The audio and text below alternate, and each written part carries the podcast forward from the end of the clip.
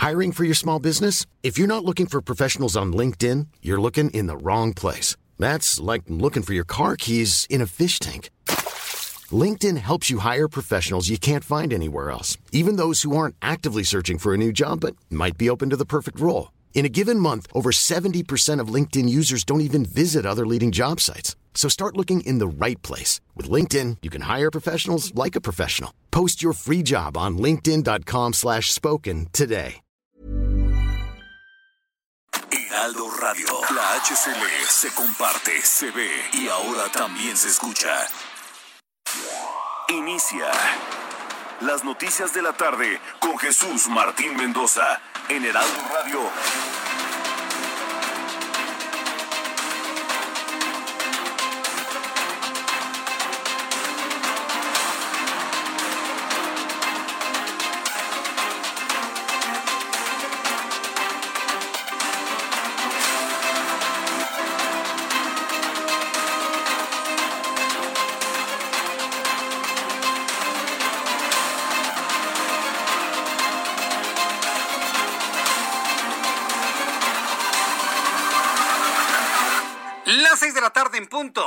Del centro de la República Mexicana. Bienvenidos, muy buenas tardes. Iniciamos el Heraldo Radio correspondiente a toda la información de este lunes 22 de marzo del año 2021. Un día importante desde el punto de vista de cuidado del medio ambiente porque es el Día Internacional del Agua. Hoy 22 de marzo es el Día Internacional del Agua. Súbale el volumen a su radio que le tengo la información más importante hasta este momento. En primer lugar, le informo que el Departamento de Estado de los Estados Unidos informó que una delegación de alto nivel viajará a México. Una delegación de alto nivel va a viajar a nuestro país eh, para sostener reuniones sobre la migración irregular proveniente de Centroamérica. Además, detalló que será Ricardo Zúñiga quien presida los esfuerzos diplomáticos estadounidenses como enviado especial. Le informo también en este resumen de noticias que el secretario de Relaciones Exteriores, Marcelo Ebrard, dio el balderazo de salida al primer lote de poco más de 900 mil vacunas contra COVID-19 de Cancino envasadas en territorio nacional y ya fueron aprobadas por la COFEPRIS. Y se espera que a finales del mes de abril se hayan distribuido 4 millones de dosis. Así lo comentó el secretario de Salud, Marcelo Ebrard Casaubón está comprobado que funciona, que es eficaz, que tiene seguridad para la genética nuestra, para nuestras necesidades. Eh, debo decir también que al ser unidosis, pues vamos a poder ir más rápido, porque evidentemente si ustedes tienen que poner una sola dosis y no dos, pues va a tomar cuando menos la mitad del tiempo. Y también para las personas va a ser mucho más práctico ponerse una sola vez una vacuna que dos veces. Entonces esto nos va a permitir acelerar el paso. Eso nos va a permitir acelerar el paso, dijo el secretario de Relaciones Exteriores. Sí, le dije secretario de Salud, porque Alcocer no trabaja absolutamente nada. Es un verdadero cero a la izquierda, Jorge Alcocer. Y todo el trabajo que tendría que estar haciendo este señor lo está haciendo Marcelo Ebrar Casaubón que se escuche claro y que se escuche fuerte. Es corrupción pagarle a alguien que no hace absolutamente nada.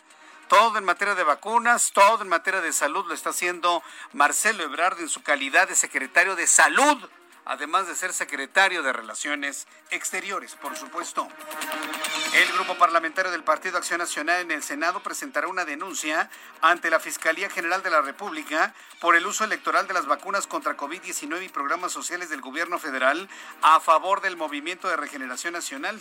Así lo advirtieron en conferencia de prensa virtual las senadoras del PAN, Xochil Gálvez y Alejandra Reynoso. Esta fue la denuncia que hicieron. Es inaceptable que Morena esté haciendo uso político electoral de cara a una elección de un sistema nacional de vacunación que no debe ser utilizado con estos fines por nadie, por ningún tipo de funcionario, ni mucho menos por ningún tipo de partido. Además les debería de dar vergüenza que han vacunado de manera desorganizada y que hoy pues eh, a diferencia de nuestro vecino del norte que sí compró sus vacunas a tiempo y que no tuvimos que ir a pedir vacunas prestadas porque aquí no hicimos el trabajo, entonces tienen el descaro de recursos públicos. Esto es un delito. Claro que es un delito, pero hay que decirle a Xochil Gálvez que sea muy clara y también a todos los senadores y legisladores de la oposición. Sean ustedes claros, señores, están aplastados en número. Están aplastados en número. Punto número uno. Segundo, a Morena, al Movimiento de Regeneración Nacional y al presidente de la República, les vale un cacahuate, les vale un cacahuate torcido torcer la ley. Eso debe quedar muy claro. Si los partidos de oposición, Xochitl Gálvez, Alejandra Reynoso, todos los integrantes del PAN, del PRD, del PRI, no les queda claro que a Morena le vale un comino torcer la ley, bueno, pues entonces no van a llegar a ningún, a ningún puerto. ¿eh? Entonces es importante también decirlo. Mientras tanto, el gobierno federal comenzó con la impugnación de las suspensiones emitidas por el juez segundo de distrito en materia administrativa, Juan Pablo Gómez Fierro, a la reforma a la ley de la industria eléctrica, que está impulsada por el presidente de este país, por lo que eh, recursos serán turnados a un tribunal colegiado para definir si son procedentes. Es decir, lo quieren aplastar finalmente. El gobierno federal ha comenzado con la impugnación del trabajo de Gómez Fierro. Vamos a apoyar a Gómez Fierro. Tenemos que apoyarlo. Tenemos que apoyar a Gómez Fierro a como dé lugar. Mientras tanto, la jefa de gobierno de la Ciudad de México, Claudia Sheinbaum, informó que Coyoacán y Tlalpan serán las próximas alcaldías de la capital en recibir la vacuna contra COVID-19. El periodo de vacunación en esas demarcaciones será del 24 al 30 de marzo por orden alfabético, tomando en cuenta la primera letra del primer apellido y cita programada. Así lo, lo anunció Claudia Sheinbaum, jefa de gobierno de la Ciudad de México. A partir del miércoles son seis sedes, tres para Tlalpan y tres para Coyoacán, de miércoles a martes. Y en los siguientes días, de acuerdo como recibamos la información del Gobierno de México, el Programa Nacional de Vacunación, estaremos informando las alcaldías que eh, se irán sumando a este Programa Nacional de Vacunación. Como saben, tenemos una muy buena coordinación, ha sido muy, eh, es muy rápida, eh, dada la organización que tenemos, la vacunación. La gente máximo está tardando una hora en lo que llega y sale. Y realmente la mitad del tiempo es eh, el tiempo de observación que se está recibiendo. Bien, pues esto fue lo que comentó la propia jefa de gobierno de la Ciudad de México.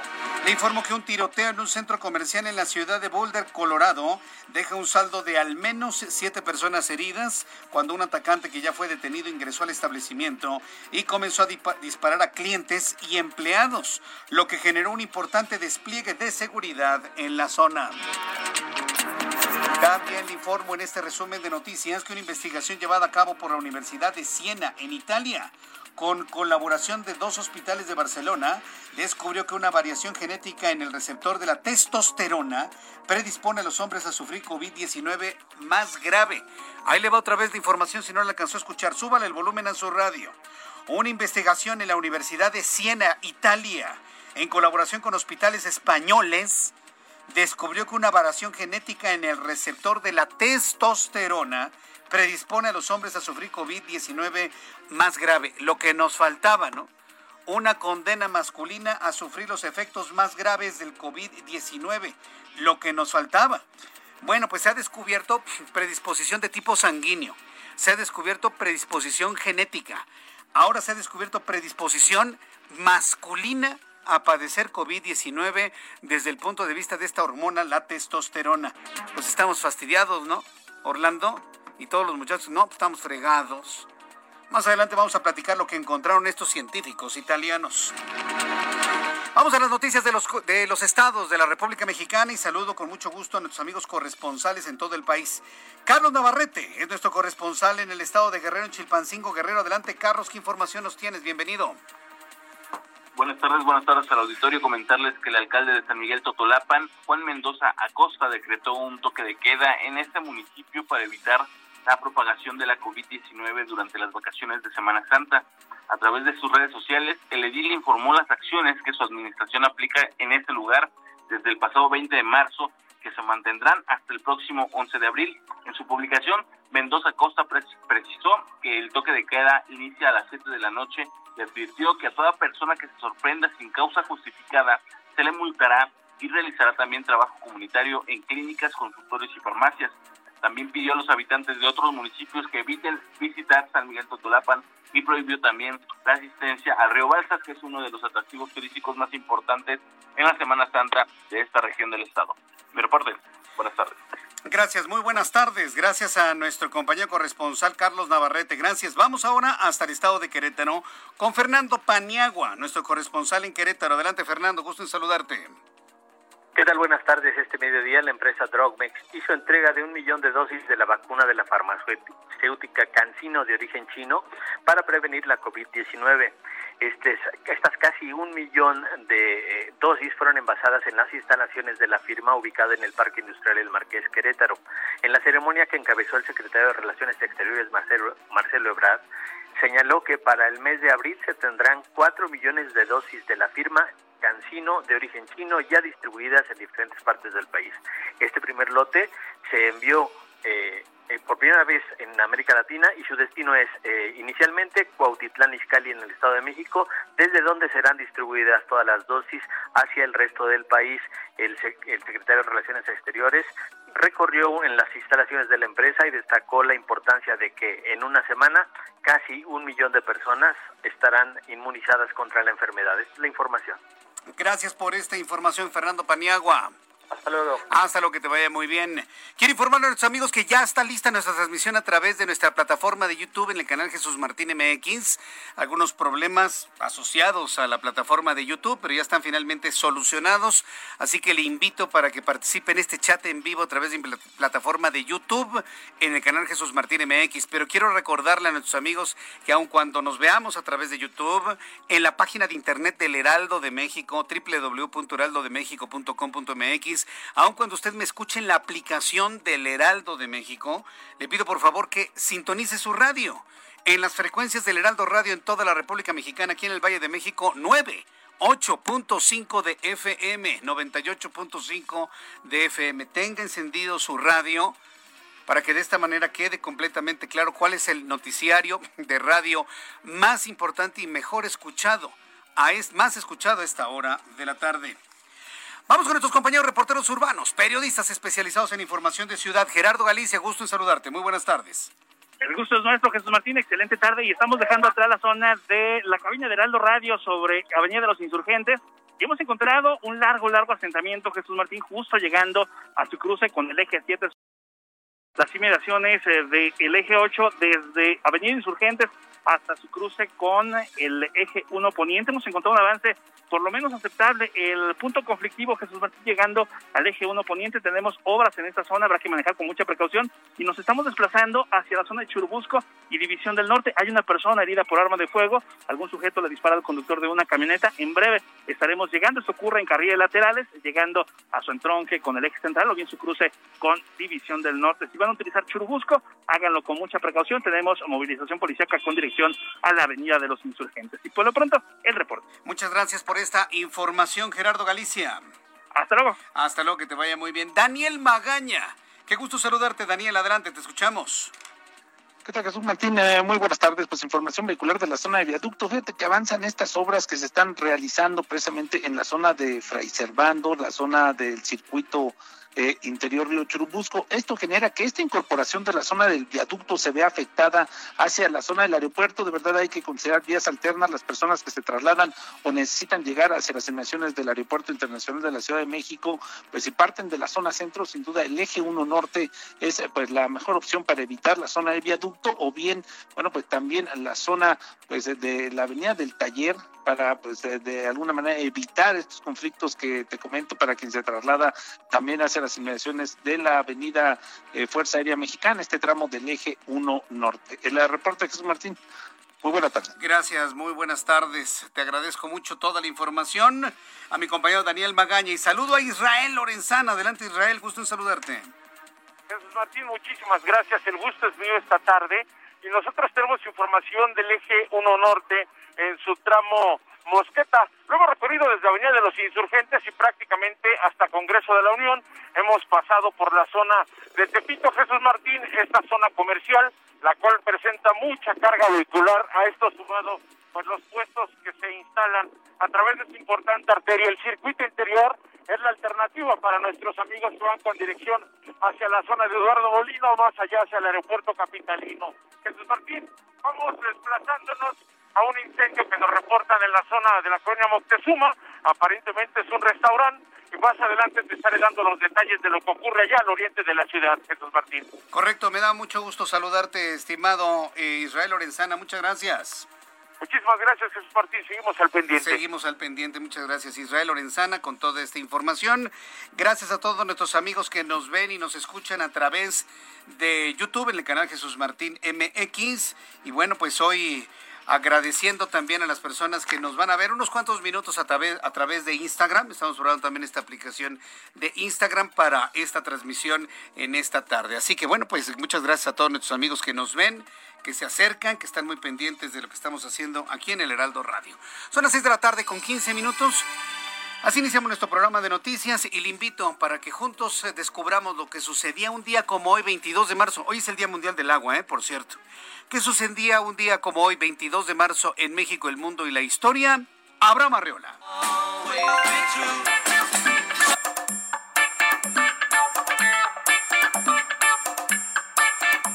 Amigos, bienvenidos. Esto es un día como hoy en la historia, 22 de marzo. 1832. En París se desata una epidemia de cólera que ocasiona un gran número de víctimas. En 1904, el periódico estadounidense Daily Illustrated Mirror publica por primera vez en la historia una fotografía en color. En 1905, los mineros británicos del carbón, menores de 18 años, obtienen la jornada diaria de 8 horas. En 1927, entre España y Argentina, se crea un servicio radiotelegráfico. Mientras tanto, en México, en 1861 muere en la Ciudad de México Miguel Lerdo de Tejada, autor de la ley de reforma que lleva su apellido, relativa a la desamortización de fincas rústicas y urbanas. En 1923 se dictan medidas muy rigurosas con el objetivo de impedir el contrabando de opio. En 1928, en México, se produce un violento temblor de tierra. Además, Hoy es el Día Mundial del Agua. Esto fue un día como hoy en la historia. Gracias.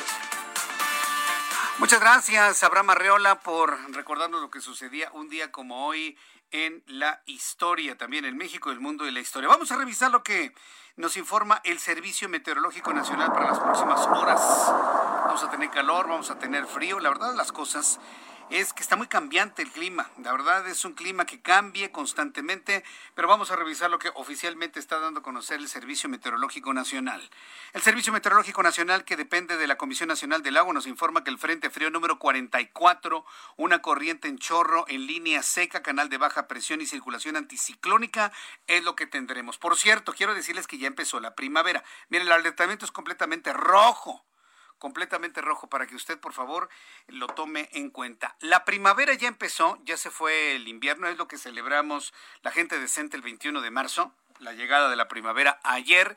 Pero fíjense que la, que la primavera, el equinoccio de primavera ocurrió exactamente a las 3 de la mañana del 20 de marzo, ¿sí? del sábado. Entonces fue de la noche del viernes para el sábado, para que me lo entienda. Antes de amanecer en sábado ya nos habíamos amanecido con la primavera declarada. Y bueno, pues ya 21 de marzo, pues ya es una fecha ya más que nada, pues como que tradicional, ¿no? Como para no dejar. Entonces, para que lo tomen en cuenta, ya estamos finalmente en la primavera. El Servicio Meteorológico Nacional da cuenta de vientos fuertes e intensos con tolvaneras en el norte, noreste y occidente del país. Para esta noche y madrugada, el Frente Frío número 44 se extenderá sobre el norte del territorio nacional. Se asocia con una corriente en chorro subtropical y con una línea seca sobre el norte de Coahuila. Hay un canal de bajas presiones en el oriente y sureste del país. Para mañana, el Frente Frío número 44 se extenderá sobre el norte y, norte y noreste del territorio nacional y se va a asociar con una corriente en chorro subtropical. Al menos eso es lo que tenemos en cuanto al pronóstico del tiempo. Y bueno, pues ¿qué es lo que va a suceder aquí en nuestro, en nuestro país? Bueno, pues en general, este es el pronóstico del tiempo para las siguientes ciudades, amigos, en Acapulco Guerrero, temperatura en este momento 27 grados, mínima 21, máxima 29. En Guadalajara, Jalisco, Jalisco 28 en este momento, mínima 7, máxima 29. En Monterrey, mínima 17, máxima 29. Ya se controló el incendio y la calidad del aire ya es mucho, mucho mejor.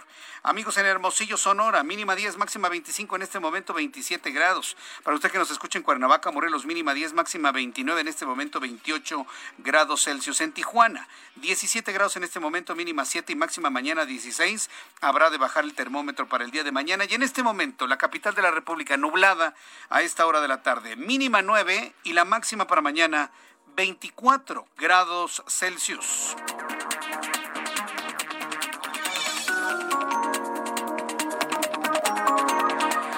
Ya son las 6 de la tarde con 20 minutos, las 6 de la tarde con 20, hora del centro de la República Mexicana. Bien, continuamos con la información importante del día de hoy.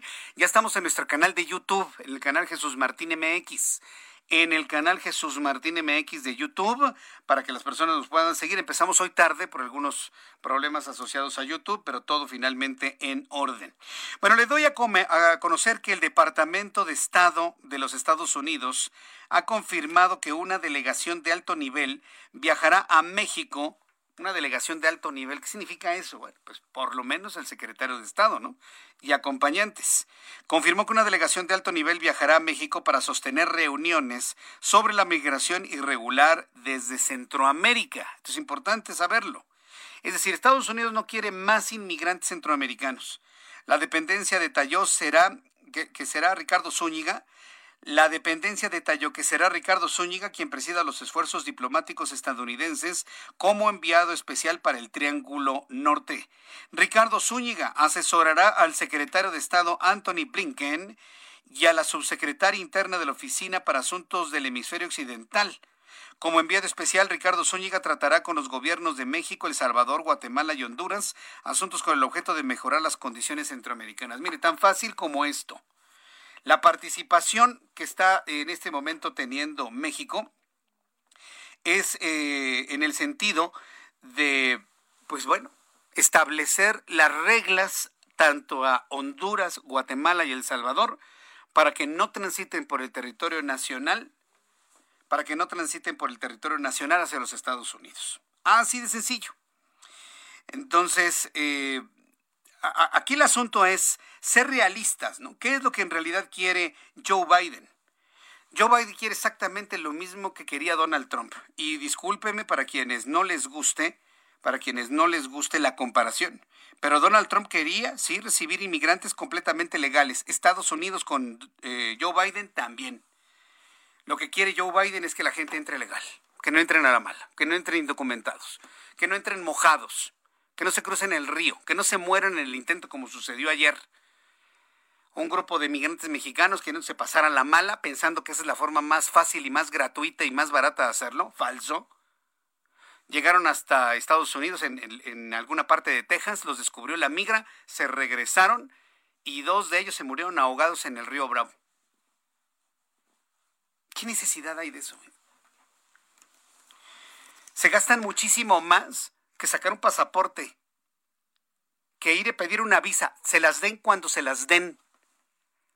Se ganan mucho más pagándole al pollero, inclusive con la posibilidad de que los venaden en Arizona.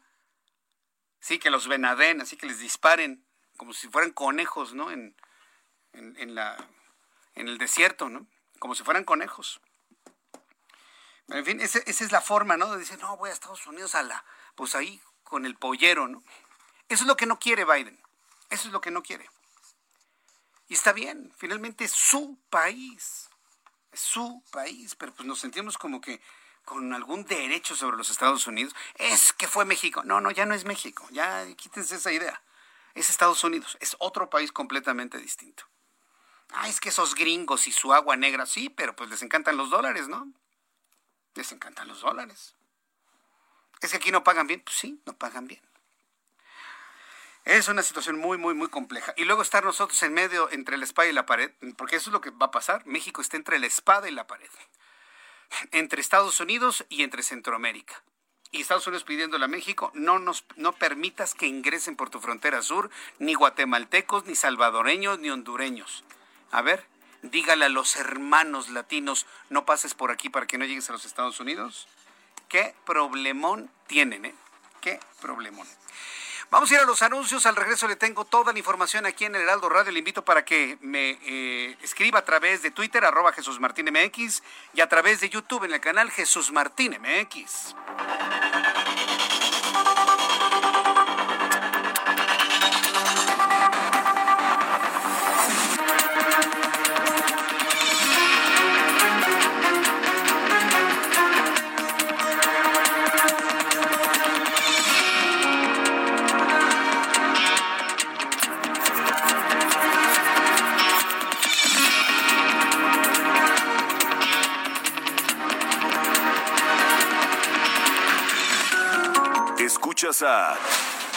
Jesús Martín Mendoza con las noticias de la tarde por Heraldo Radio, una estación de Heraldo Media Group.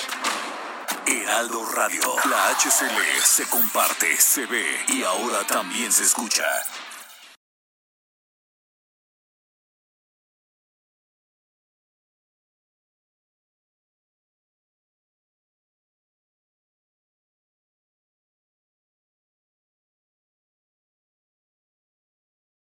Heraldo Radio, la HCL se comparte, se ve y ahora también se escucha. Escucha las noticias de la tarde con Jesús Martín Mendoza. Regresamos.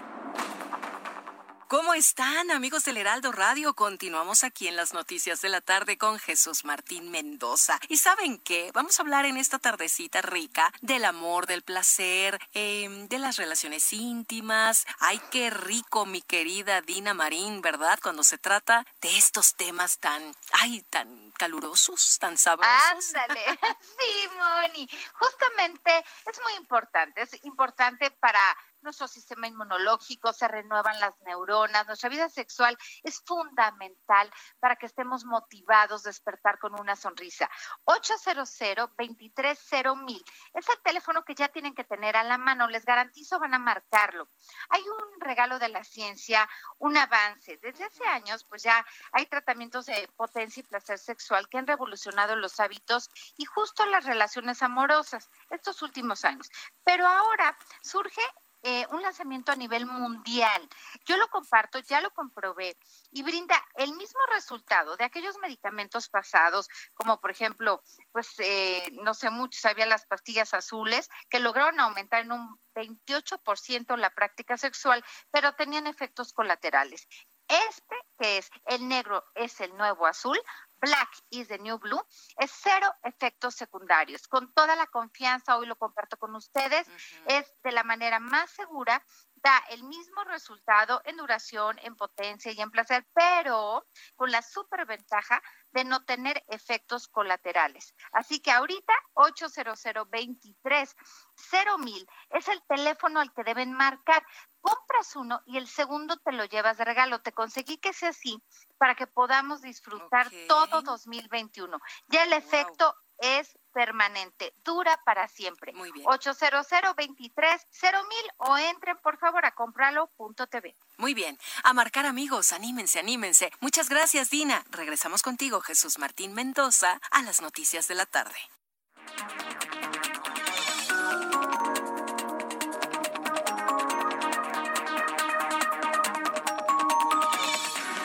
Ya son las 6 de la tarde con 32 minutos, las 6 de la tarde con 32 minutos hora del centro de la República Mexicana. Varias personas me están preguntando, oye Jesús Martín, ¿por qué no hablaste de la, de la marcha de frena de ayer? Yo le voy a decir una cosa. A mí el movimiento de frena, aunque yo coincido con su postulado principal, que es que López Obrador se vaya a su casa y renuncie a la presidencia de México, cosa que nos metería en un grave problema. Yo soy de la idea de que el señor termine en 2024 y se vaya para su casa y que llegue otro partido, llegue otra ideología a gobernar el país esa es mi idea. Pero bueno, si la idea es que renuncie antes, se vaya antes y presionarlo, como lo está pidiendo Frena, yo puedo coincidir en esa idea. En lo que yo no coincido con Frena es hacerlo desde la comodidad del fin de semana. Ah, sábado y domingo, ¿no? Ah, qué rico. Y, ya el, de lunes a viernes pues yo, yo tengo mis cosas, ¿no? No, señores. ¿Te vas a meter frena en serio a hacer una especie de revolución para quitar del poder a López Obrador? Es diario. Es diario, es de lunes a domingo, de domingo a lunes las 24 horas del día. No nada más es el domingo o el sabadito cómodo, ¿no? Llegará el momento en que dejemos de utilizar el Twitter y el Facebook. Este país no va a cambiar ni con tuitazos, ni con facebookazos, ni con instagramazos. Este país no va a cambiar así. Entonces esa es la parte que a mí no me gusta de Frena. Entonces quiere Frena que se ha tomado en serio ese movimiento, háganlo en serio todos los días. Que van a poner un campamento que esté con gente, no casas de campaña vacías. Eso demerita el esfuerzo que estamos haciendo millones de mexicanos por levantar la voz y decir que no estamos de acuerdo con lo que se está haciendo en el país. Porque entonces lo más visible, lo más mediático son una bola de casas de campaña vacías. ¿Sabe dónde queda la protesta? Por eso no me gusta el movimiento de frena. Así se los digo con toda franqueza. No me gusta. Ni me gusta el estado de ánimo de Gilberto Lozano. No me gusta. No necesitamos ser beligerantes, necesitamos ser inteligentes. Ser pensantes, inteligentes, tener estrategia. Y perdón, manifestaciones en, la comodidad del domingo. No, ahorita, en lunes, en martes. En martes, en martes, en un día de quincena, órale. En el zócalo. Nadie se mueve hasta que se mueva algo dentro del palacio. A ver, quiero ver eso. Todo está tibio, todo es tibio, todo es dentro de la comodidad de algunos. No, señores, las revoluciones no son cómodas. Los cambios en los países no son cómodos.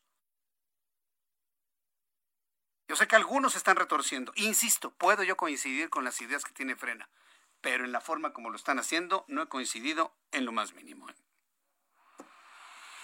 Bueno, son las, fíjense, me están diciendo es que Frena es un movimiento de gente que no tiene nada que hacer. Eso es lo único, eso es lo único que sucede. Que se diga que quienes queremos un cambio verdadero y real en el país me salgan con ese tipo de cosas. Es lo único que está provocando Frena. Por eso no creo en ese movimiento. Necesitamos un movimiento político muy inteligente, muy asertivo, muy apoyado por partidos y organizaciones sociales y no gubernamentales para un verdadero cambio en la percepción de lo que es el quehacer político y el quehacer del, del desarrollo del país de todos los días. Y esto, insisto, no se hace desde la comodidad de un domingo. Se hace todos los días del año, todos. Pero eso no lo ha podido entender Gilberto Lozano. Y me molesta, me molesta porque ese tipo de cosas demeritan el esfuerzo que estamos haciendo muchos para hacer pensar a la sociedad. Hacer pensar a la sociedad, para hacerla reflexionar, para que se visualicen los zapatos del otro, para que visualice el futuro de sus hijos. Eso es lo que estamos haciendo millones de mexicanos. Bueno, en fin, bueno, son las 6 de la tarde con 36 minutos hora del centro de la República Mexicana. Ahí está la contestación a los que me preguntan, oye, ¿y no vas a hablar de frena? Ya, yo creo que ya hablé lo suficiente de frena como para que se entienda bien cuál es la posición. Háganlo diario, señores. Bueno, en otras noticias le informo que la Secretaría de Relaciones Exteriores, en coordinación con las de Gobernación, Educación Pública, Trabajo y Previsión Social, Hacienda y Crédito Público, así como Salud, firmaron un convenio para atender de manera integral, integral a las familias migrantes en retorno. Durante la segunda reunión de la mesa intersecretarial, la secretaria de Gobernación, la señora Olga Sánchez Cordero, anunció que se está trabajando con la emisión y repuesto de la clave única de registro de población temporal con el fin de beneficiar a las personas nacidas fuera de México. Sánchez Cordero precisó que a partir de la segunda quincena de abril se pondrá en marcha el programa Hoy México para hacer valer la doble nacionalidad de los connacionales y entregar un certificado que permita expedir su acta de nacimiento en Estados Unidos y facilitar sus derechos en México. Esto es lo que ha planteado. ¿Para qué sirve esto? para emitir credenciales para votar con fotografía y votar por Morena el 6 de junio? Es pregunta, ¿eh? Yo soy de la idea de que este programa lo esperen hasta después de las elecciones, secretaria de Gobernación y Secretaría de Relaciones Exteriores. Hagan este plan de doble nacionalidad hasta después del 6 de junio. ¿Cuál es el problema? ¿Cuál es el problema? Ninguno, ¿no? Se trata de salvaguardar la nacionalidad, no corre prisa. Después de las elecciones, ¿qué dicen? Después de las elecciones, ¿o qué? ¿Quieren más votos para Morena durante el 6 de junio? Hay que decirlo también y plantearlo como es. Mientras tanto, el presidente de este país, usted ya sabe cómo se llama. ¿Para qué le digo cómo se llama si usted ya sabe cómo se llama? Insistió en que una familia de clase media o una tiendita de la esquina pagan más luz que Oxo y Bimbo. Eso no es cierto, esa es una mentira redonda. La posición del presidente es mentir, mentir, mentir, mentir. Mentir. Mentir. Si una familia se gasta 700 pesos de luz, el gobierno le paga 600 y ellos pagan 100 pesos. Vea usted su recibo de luz. ¿Cuánto paga usted de luz? ¿200 pesos? ¿300 pesos? Ah, pues su consumo es como de 1.200. Y el resto lo paga el gobierno a través de un subsidio. No es cierto. Y una tienda OXO paga 14 mil pesos de luz por tienda por mes. Esto que dijo el presidente hoy es una soberana y redonda mentira. No es cierto. La luz para las familias, para usted, para mí, para todos, está subsidiada. Revise su recibo de luz. A ver, ¿quiénes están en su casa? Agarre su recibo de luz y vea usted ahí. Costo real de consumo. Subsidio gubernamental. ¿Y cuánto termina usted pagando? ¿Paga usted más que Oxo y que Bimbo? No es cierto, es una mentira. ¿Por qué le presento esta mentira como noticia? Porque es una mentira para exhibir al presidente, para que vea usted cómo todos los días en una conferencia matutina miente y miente. Dice que Oxo y Bimbo tuvieron subsidios que obtuvieron en el pasado, aunque descartó algún conflicto con estas empresas y anunció que habrá un acercamiento con ambas para regularizar su situación. ¿Cuál situación? Si pagan su luz, presidente, pagan su luz y pagan luz renovable. Ante este panorama, este señor que trabaja como nuestro empleado en el Palacio Nacional sugirió a las empresas mencionadas, entre ellas la cadena de tiendas de autoservicio Walmart, que designen una comisión para propiciar un diálogo abierto.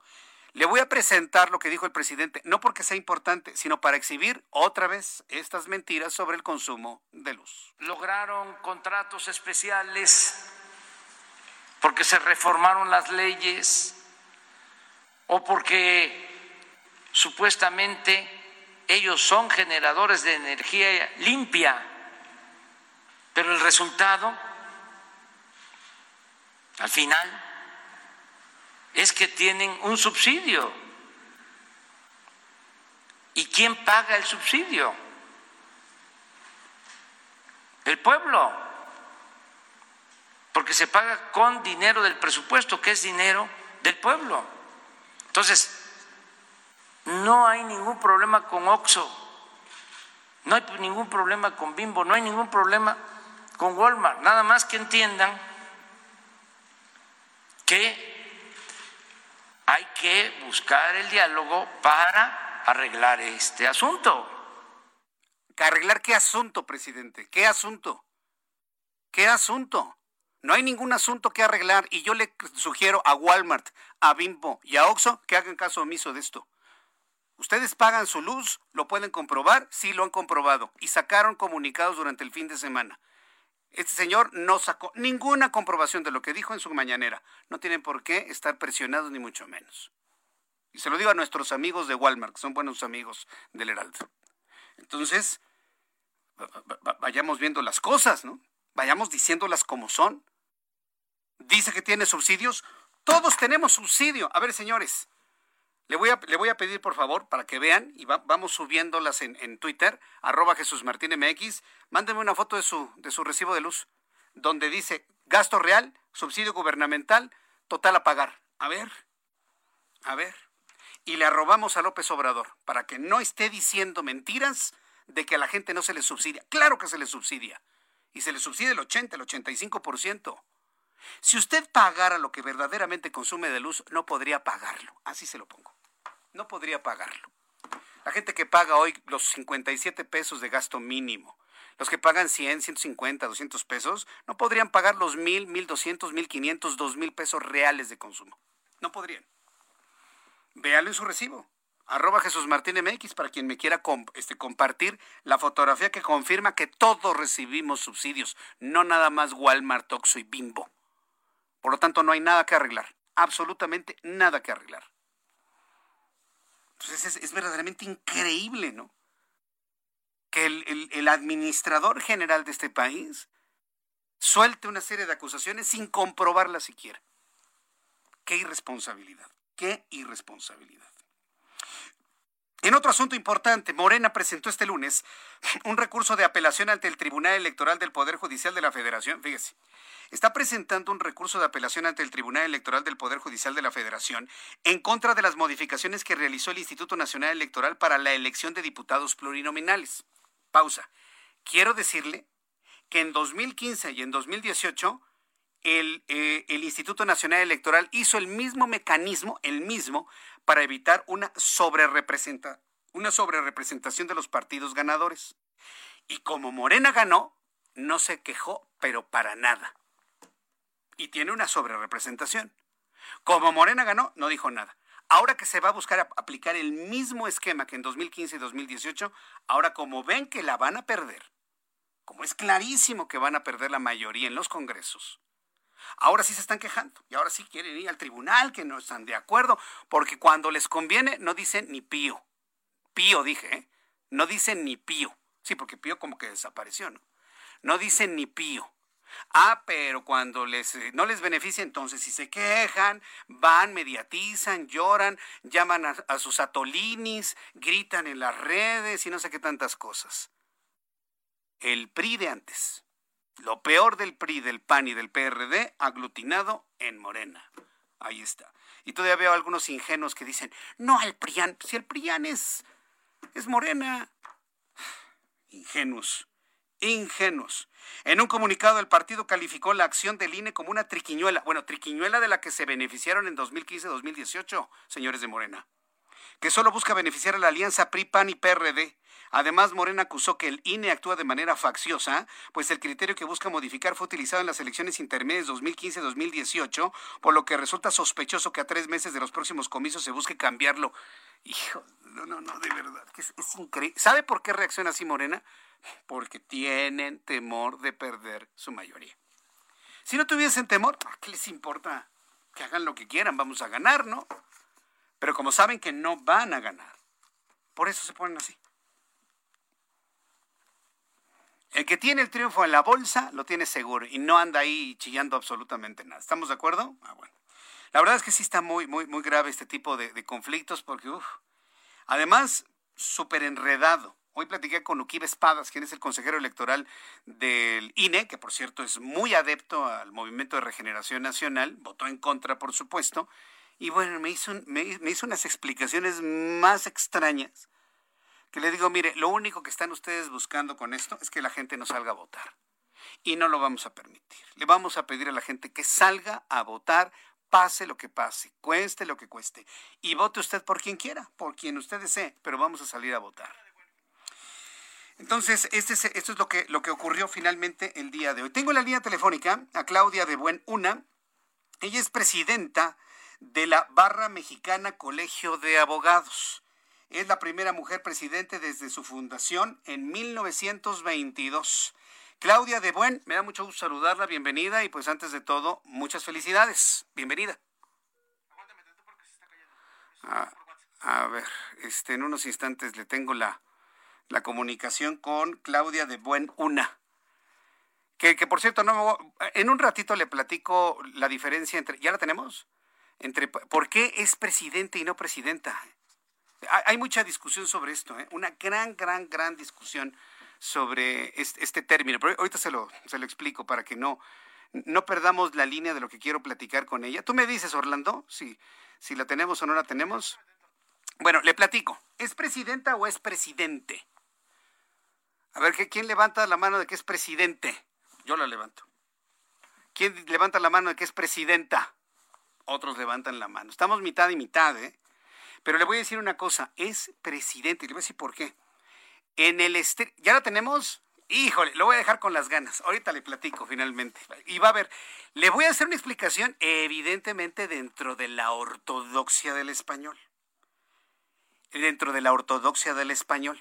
Ahorita lo platicamos, ¿no? Pero antes saludo a Claudia de Buen, una presidenta de la Barra Mexicana Colegio de Abogados ella es la primera mujer presidente desde la fundación en 1922. Claudia de Buenuna, bienvenida, qué gusto saludarla y felicidades. Hola, Muchas gracias. Sí, pues qué gustazo saludarte y estar en tu programa.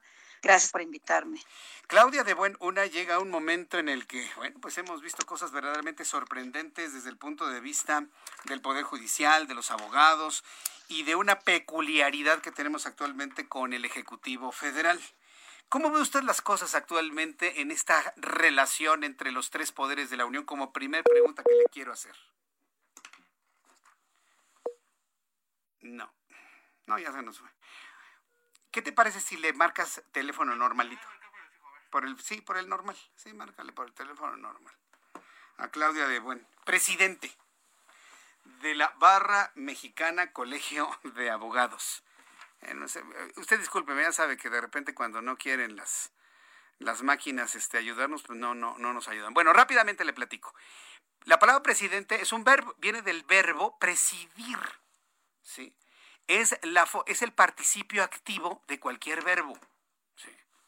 Si usted le aplica el participio activo, búsquelo si quiere usted en algún postulado de, español, participio activo del verbo, termina en ente y ente y onta. Entonces, ente y ente y onta. Ese es ya el adelanto que le di. Ya la tenemos ahora sí.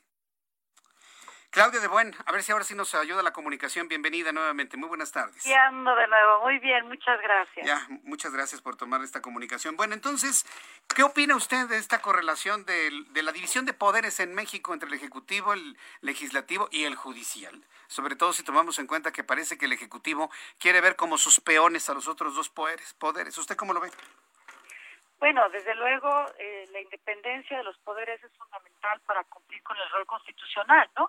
Es decir, la división de poderes es la base de un país democrático. En la medida que un poder trata de interferir eh, en, la, en el desarrollo y en la actividad de los otros dos poderes, pues la situación se complica.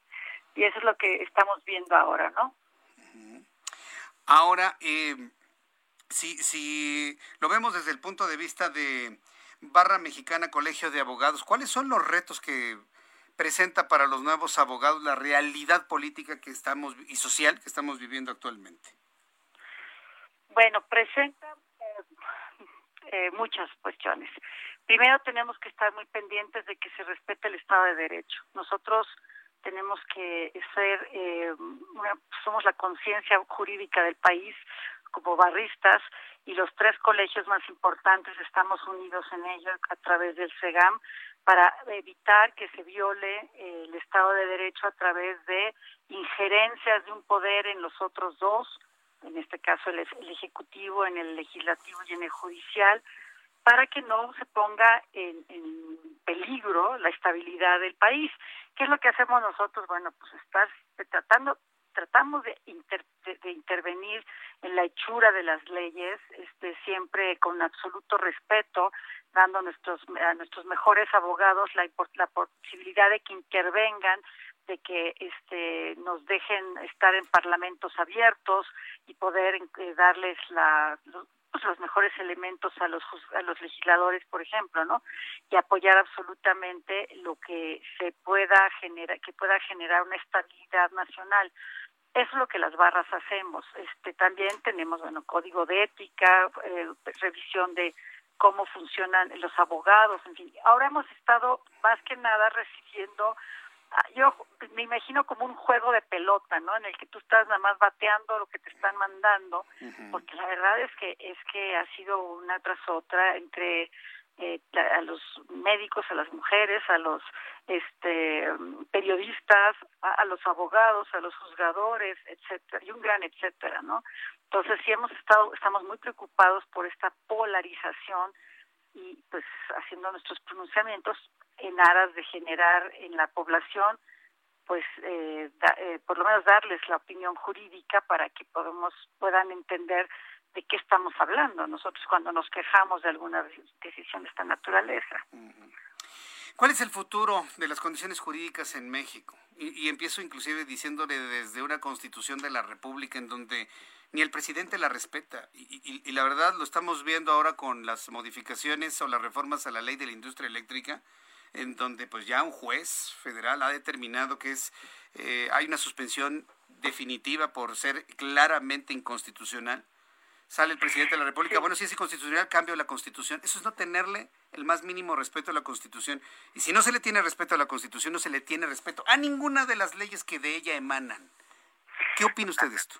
Sí, aquí hay dos situaciones, ¿no? Una es que si él está pidiendo, diciendo que se va a modificar la Constitución, está admitiendo de antemano que esta esta ley, este eh, proyecto, esta perdón, esta ley que publicaron que no es constitucional, no está pegada a la Constitución. Eso es gravísimo porque además está generando una afectación a la imagen del Poder Legislativo. ¿Estamos de acuerdo? Mm, ya está más que afectada. De, antemano que pues, no era constitucional. Y en segundo lugar, eh, el, el, que pretenda modificar la Constitución no incide en que los tratados internacionales que son parte de la del orden jurídico mexicano vayan a cambiar, porque estos no los puede cambiar y México ya los aprobó y los adoptó. Pues tendría que, que, eh, ser un cambio radical que nos va a generar un problema internacional muy severo si él quisiera eh, regresar las cosas como se encontraban antes de la de, la modificación constitucional que en el, periodo de Peña Nieto se hizo, ¿no?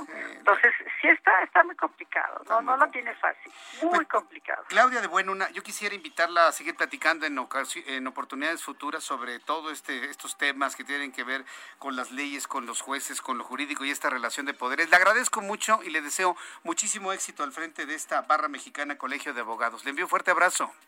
Muchas gracias igualmente a todo el público y a ti mismo. Hasta, pronto. Gracias. Escuchas a Jesús Martín Mendoza con las noticias de la tarde por Heraldo Radio, una estación de Heraldo Media Group.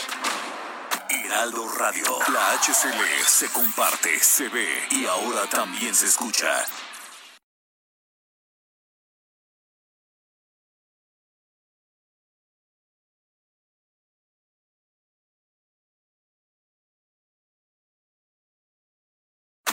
Radio. La HCL se comparte, se ve y ahora también se escucha.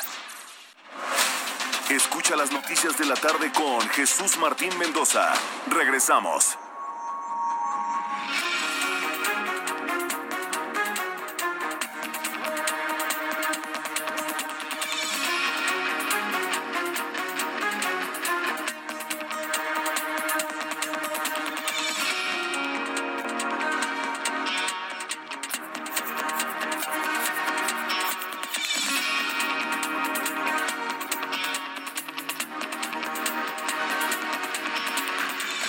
Son las 7 en punto, hora del centro de la República Mexicana. Le presento un resumen con las noticias más importantes a esta hora en el Heraldo Radio.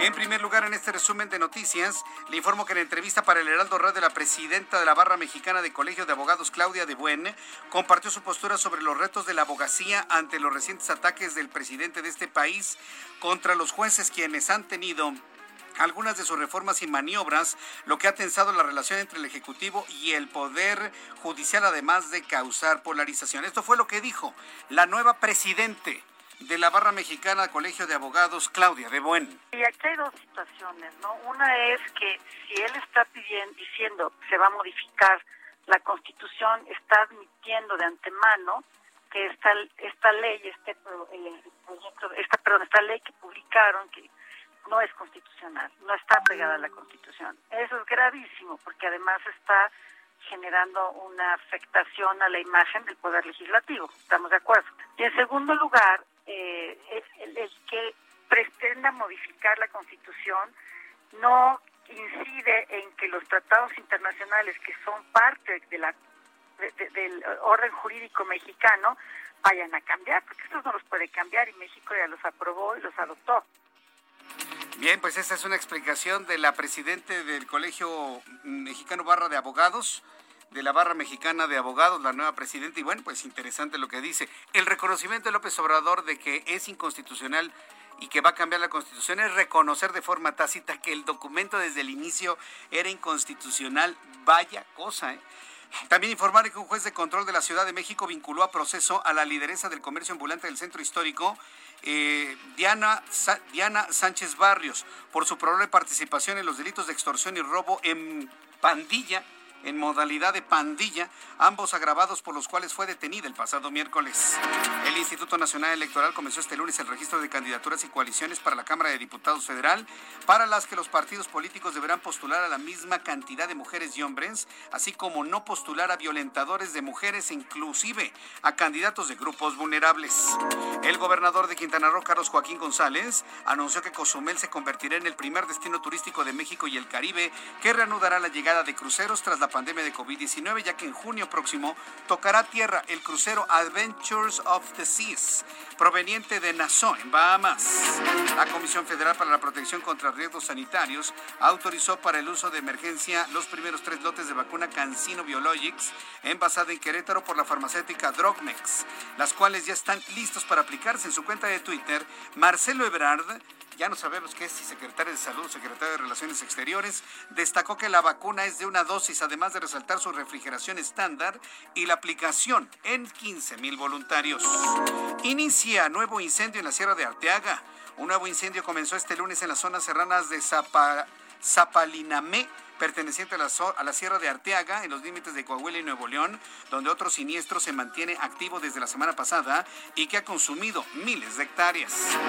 El presidente de Brasil, Jair Bolsonaro, remitió contra varios gobernadores del país amazónico por las medidas de confinamiento contra COVID-19 y aseguró que el encierro hace a los pobres más pobres y también mata, pues lleva a muchas personas a la depresión y al suicidio.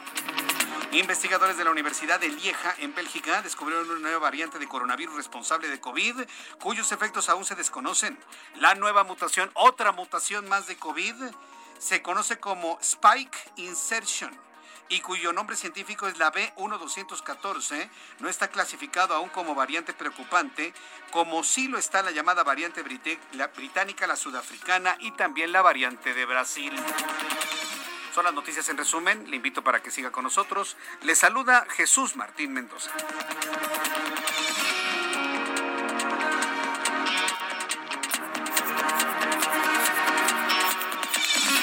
Ya son las 7.5, las 19 horas con 5 minutos hora del centro de la República Mexicana. Vamos con nuestros compañeros reporteros urbanos, periodistas especializados en materia de ciudad. Gerardo Galicia, gusto en saludarte. Muy buenas tardes, buenas noches ya, Gerardo.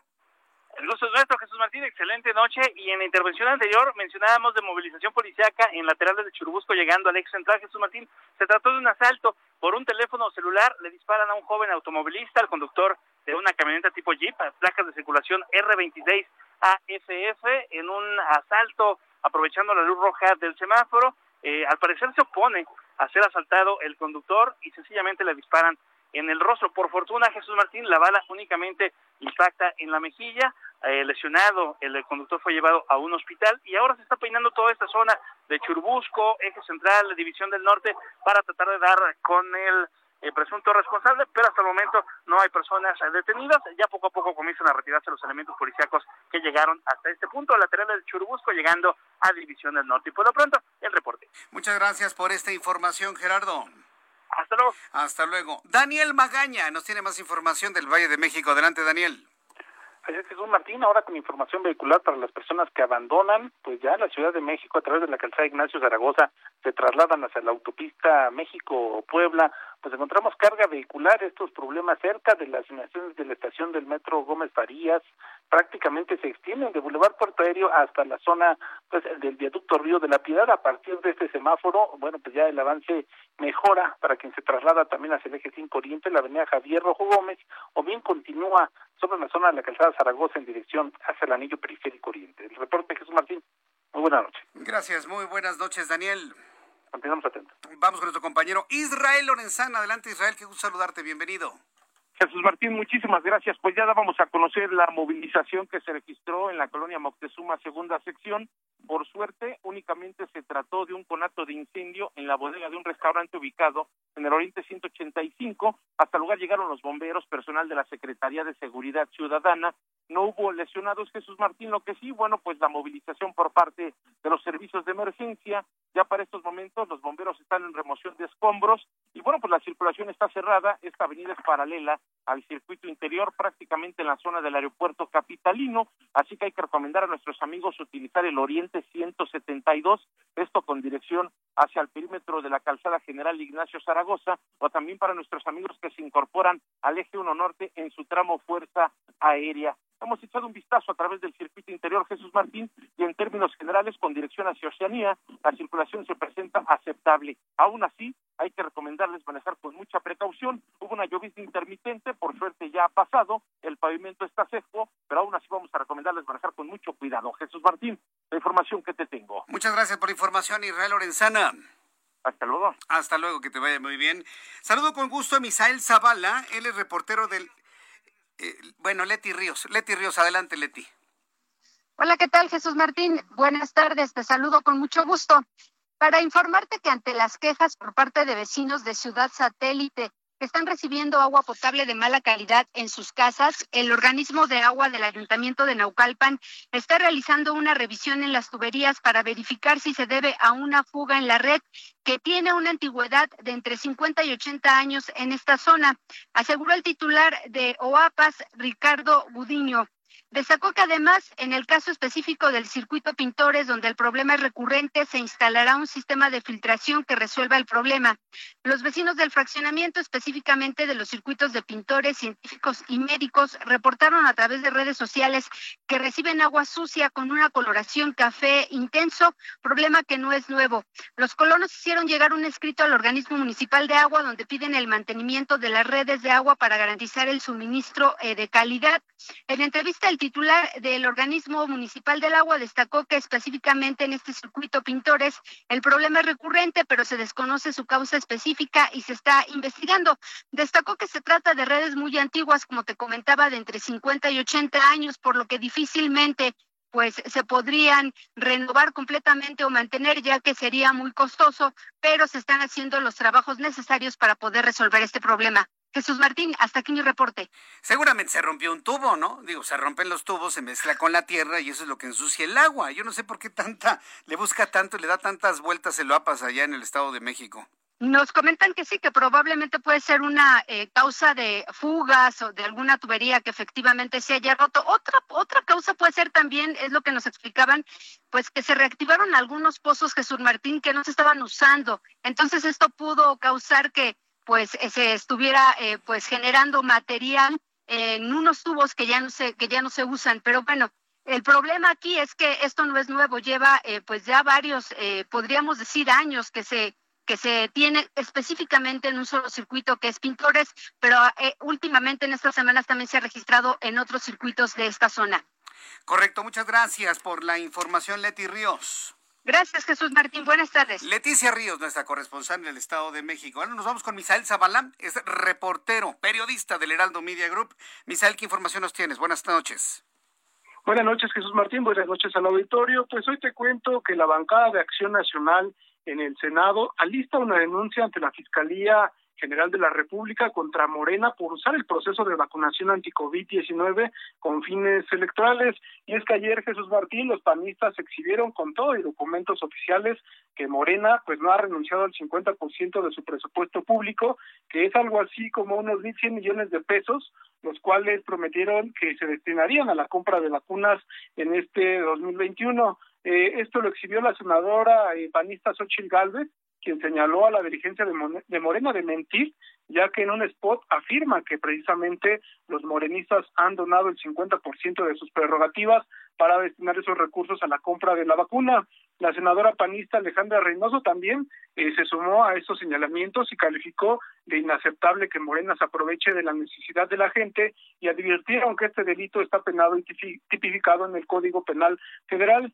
En los próximos días, Jesús Martín presentará el Acción Nacional esta denuncia ante la Fiscalía General de la República para que se investigue y castigue este uso electoral que se ha evidenciado en los últimos días y bueno, ha resultado en, una, una negativa y un silencio por parte de la dirigencia nacional de Morena para informar este tipo eh, de situaciones de que pues no ha eh, devuelto este 50% de sus prerrogativas que supuestamente ellos pues han anunciado desde enero pasado de que iban a regresar esta, esta, esas prerrogativas, este presupuesto público para la compra de vacunas. Muchas gracias por esta información, Misael.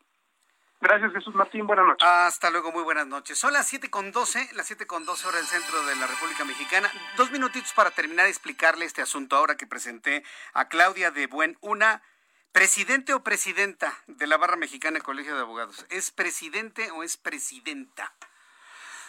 Mire, para, para, para este empezar por lo último, decirle que la RAE, la Real Academia Española, pues se ha flexibilizado mucho, ¿sí? Ante, ante una tendencia, una tendencia femenina a las cosas, ¿no? Se ha tenido que flexibilizar. Pero si nos vamos a la explicación, que nada tiene que ver con la misoginia, ¿eh? No se me confunda nadie. Es más, la mayoría de las mujeres reconocen lo que yo le voy a explicar. La palabra presidente no es otra cosa más que un verbo. Es un verbo en la forma de participio activo si vemos, eh, si, hacemos una revisión ortodoxa del español, el participio activo se identifica con las terminaciones ente y ente y ente, ente y ente y onta. Son varias, varias. Es, una forma muy antigua del verbo. Se llama participio activo. Entonces, esto usted se lo, conoce, se lo coloca al verbo. La palabra presidente no es otra cosa más que un verbo en participio activo es el verbo presidir en participio activo. ¿Qué es presidir? Es estar al frente de algo o de alguien o de algunos. Eso es presidir. Mire, para que lo vea usted de, manera más clara, lo vamos a utilizar en otros verbos. ¿Qué le parece? Vamos a poner el, participio activo a pensar. ¿Cómo sería el participio activo de pensar? Es un verbo. Pensante. No dice usted pensanta, no dice usted pensando, dice pensante para hombres y mujeres. Pensante. Atacar. ¿Cómo en el verbo atacar? Parece que todos los verbos terminan en ar, er, ir. Atacar, ¿cuál es la forma, el participio activo de atacar? Atacante. No dice usted atacanta, no dice usted atacanto, dice atacante. Estudiar. Haga usted este ejercicio con la familia. Participio activo de estudiar estudiante. No dice usted estudianta, no dice usted estudianto. Participio activo del verbo ver. Vidente. La mujer vidente, el hombre vidente. ¿O acaso le dicen monividenta? No, se llama monividente. Se, va quedando dando cuenta del despropósito que se está provocando en el español. Ah, Otro verbo, sobrevivir. Sobreviviente o superviviente, porque es un verbo este, irregular. No supervivienta, ni superviviento. Servir. A ver, usted que va en el taxi, usted que va en el transporte público, participio activo del verbo servir. Sirviente. Si lo ponemos en femenino, ¿qué resulta? Sirvienta. este término está totalmente en desuso por ser ofensivo a las mujeres. Fíjese, como si el, el participio activo de servir en femenino, o sea, si lo hacemos femenino de manera totalmente incorrecta, resulta insultante. Sirvienta. No dice usted sirvienta, ni dice sirviento, le dice sirviente. Otro verbo, competir. Competir, ¿cómo es el, participio activo de competir? Competente. No dice la mujer competenta ni competento. Hablar, hablante. No es hablanta ni hablanto, es hablante. Creer, participio activo, creyente. No creyenta ni creyento. Presidir, presidente. No presidenta ni presidento, es presidente. Ahora bien, final, termino. ¿Qué, ¿Qué, es finalmente un participio activo del verbo? ¿Qué es lo que le hace el sujeto? ¿Qué es un creyente? ¿Qué es un hablante? ¿Qué es un competente? ¿Qué es un sirviente? ¿Qué es un vidente? Califica al sujeto. Y si califica al sujeto, puede sustituirlo. En lugar de decir la mujer presidente, dice la presidente. Por lo tanto, es susceptible de, exacto, género. Y ahí es precisamente esa es la maroma lingüística que se ha estado aplicando últimamente. Entonces, si decimos presidenta, podemos ir perfectamente bien pensanta, atacanta, estudianta, videnta, sirvienta, competenta, hablanta, creyenta. Son las 7 con 17, 7 con 17 horas del centro de la República Mexicana. ¿A qué voy, Orlando? Tenemos toda la información financiera y económica con Héctor Vieira. La Bolsa Mexicana de Valores inició la semana con una ganancia del 0.42% al avanzar 197.4 puntos, con lo que el índice de precios y cotizaciones, su principal indicador, se ubicó en 47.225.44 unidades. En el mercado cambiario el peso se depreció 0.19% frente al dólar estadounidense, al cotizar en 20 pesos con 16 centavos a la compra y en 20 pesos con 58 centavos a la venta en ventanilla. El euro por su parte se cotizó en 24 pesos con 55 centavos a la compra y 24 pesos con 65 centavos a la venta. El INEGI dio a conocer que desde el inicio de la pandemia de COVID-19, 1.10.857 negocios en México han cerrado de manera definitiva, lo que significa la desaparición de uno de cada cinco, mientras que en este mismo periodo surgieron 619.443 nuevos establecimientos. El Banco Interamericano de Desarrollo anunció que durante 2020 la región tuvo una contracción económica del 7.4% debido a los efectos de la pandemia de COVID-19 y prevé para 2021 un crecimiento del 4.1%, con lo que se espera un inicio de la recuperación de la peor recesión registrada en los últimos dos siglos. El vocero de Interjet, Carlos del Valle del Río, informó que la aerolínea solicitará en abril entrar en un proceso de concurso mercantil y se acogerá al capítulo 11 de la Ley de Quiebras de Estados Unidos, con el objetivo de iniciar una reestructuración financiera que le permita acabar con el paro de actividades y retomar operaciones el próximo mes de julio. Tras una tendencia a la baja durante la semana pasada, el Bitcoin comenzó este lunes a recuperar terreno y se cotizó en 57.492 dólares por unidad, lo que representa un aumento de 159.60 dólares más con respecto a los 56.930.40 dólares en los que se ubicó ayer domingo. Informó para las noticias de la tarde Héctor Vieira. Muchas gracias, Héctor Vieira, por toda la información de economía y finanzas. Me da mucho gusto saludar a la doctora Perla Basaldúa Zaragoza.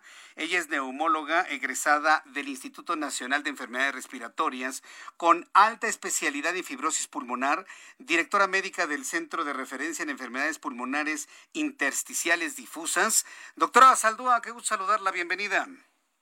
¿Qué tal, Jesús? Buenas tardes. Muchísimas gracias por la invitación. Hemos estado muy atentos del COVID-19 y prácticamente esta enfermedad provocada por el nuevo coronavirus nos ha hecho olvidar otras enfermedades que existen en la actualidad. ¿Cómo están identificando otras enfermedades pulmonares además de la generada por el nuevo coronavirus, como por ejemplo una fibrosis pulmonar o algún otro problema, por ejemplo EPOC, enfermedad pulmonar obstructiva crónica? ¿Cómo están haciendo para identificar lo que es COVID de lo que no es COVID y otras enfermedades pulmonares, doctora? Claro que sí, Jesús. Mira, realmente es una pregunta muy interesante. Eh, ahorita, pues, COVID está llamando la atención, pues, prácticamente todos los, la mayoría de los médicos a nivel mundial. Sin embargo, hay otras enfermedades crónicas a nivel pulmonar que, pues, bueno, han existido desde hace mucho tiempo y que siguen afectando a nuestros pacientes. Eh, la fibrosis pulmonar idiopática es una enfermedad que ocasiona cicatrices en el pulmón y que es de causa desconocida. Este Jesús, mira, te platico rápidamente. Esta enfermedad es una enfermedad que afecta principalmente a hombres mayores de 60 años. Hace eh, que, bueno, se produzcan cicatrices a nivel pulmonar, lo que hacen que el, que de nuestros pacientes se vuelva rígido, eh, que no pueda pasar el oxígeno adecuadamente. Y, eh, bueno, afortunadamente no tiene nada que ver con COVID, como su nombre lo dice, es un tipo de fibrosis o cicatrización a nivel pulmonar de causa causa desconocida, Jesús. Y bueno, eh, afortunadamente todavía eh, en la actualidad tenemos eh, pues servicio a nivel a nivel privado que nos ha permitido pues voltear nuevamente a retomar los casos de nuestros pacientes, ofrecerles un mejor diagnóstico. Afortunadamente, pues bueno, estos pacientes todavía tienen la posibilidad de acudir de manera temprana cuando presentan tos crónica, Jesús La tos crónica es uno de los principales síntomas en estos pacientes. Em, la tos crónica y falta de aire que se va incrementando a lo largo del tiempo es uno de los factores clave. Es un mensaje que les quiero mandar a todas las personas que nos están escuchando, pues prácticamente a nivel nacional. el principal em, detonante aquí es existe tos que no se cura a lo largo del tiempo, que generalmente es seca y que eh, definitivamente no es relacionada a un paciente que sufrió COVID y que pudo haber tenido secuelas. ¿Cuál es la diferencia principalmente, Jesús? La diferencia entre secuelas de COVID y fibrosis pulmonar idiopática es que las secuelas de COVID no progresan. Son pequeñas cicatrices que puede haber en el pulmón, pero esas no avanzan, Jesús. Afortunadamente, nuestros pacientes con secuelas de COVID van a tener un mejor pronóstico. Los pacientes con SPI no se identifica la causa de la fibrosis y esas cicatrices avanzan y desafortunadamente la enfermedad es de muy mal pronóstico, Jesús. Nuestros pacientes cuando se diagnostican con esta enfermedad de causa desconocida tienden a tener un pronóstico de sobrevida de tres a cinco años posterior, posterior al diagnóstico, por lo cual hacemos un llamado importantísimo a que a todos los médicos que nos están escuchando, a la población en general, acudan a valoración con el especialista en neumología cuando hay tos crónica, Jesús, predominantemente seca, que no se quita con nada y que falta el aire a lo largo del tiempo. Los pacientes tienen falta de aire que va incrementando a lo largo del tiempo, Jesús. Esa es la principal diferencia mm. entre secuelas por COVID y, y, FPI, que es una enfermedad de causa desconocida. Y, y, todavía en los hospitales hay espacio para atender esos otros padecimientos que no sean COVID-19. Da la impresión de que todo está centrado en la enfermedad del nuevo coronavirus.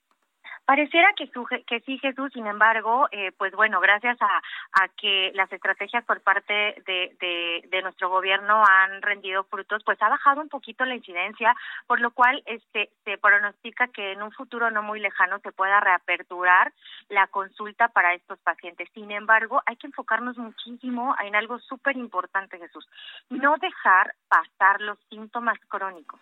O sea, definitivamente un paciente que tiene tos seca y que no ha tenido síntomas de COVID, que pues, bueno, ya son síntomas que nosotros conocemos ya por lo menos en un año que hemos eh, vivido esta desafortunada pandemia a lo largo del mundo, eh, la diferencia más importante es que estos pacientitos tienen tos de seis meses, doce meses de evolución, pero que no tuvieron nada que ver con síntomas de COVID. Entonces, esperemos que en un futuro no muy lejano estas estrategias que se están llevando a cabo a nivel internacional rindan frutos y poco a poco se pueda ir reaperturando de forma segura eh, la, la consulta a nivel institucional. Ahora, otro punto importantísimo, Jesús, es que el tratamiento para fibrosis pulmonar idiopática eh, está accesible en las, en las instituciones públicas como el ISTE, como Semar, eh, Semarnat.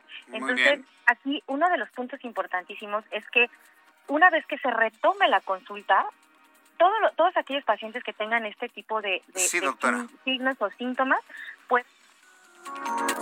Escuchas a Jesús Martín Mendoza con las noticias de la tarde por Heraldo Radio, una estación de Heraldo Media Group. Heraldo Radio.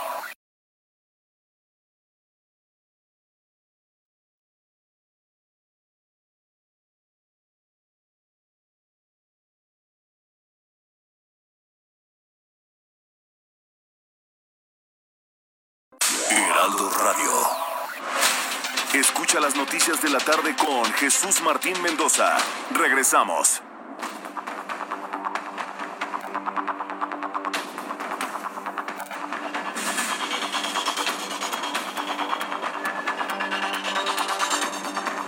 Son las siete y media, las 19 horas con 30 minutos, hora del centro de la República Mexicana. Bueno, quiero agradecerle mucho a nuestros amigos que me están escribiendo a través del chat de YouTube, porque, bueno, siguen comentando sobre la explicación sobre el participio activo, que hace ratito lo estábamos platicando usted y yo. Algunos recordaron al gran Arrigo Cohen, con quien tuve pues, algún tiempo el gusto de conocerlo y de estar al frente, bueno, estar muy cerca de, su, de la producción de sus programas y demás allá en la antigua Radio Red.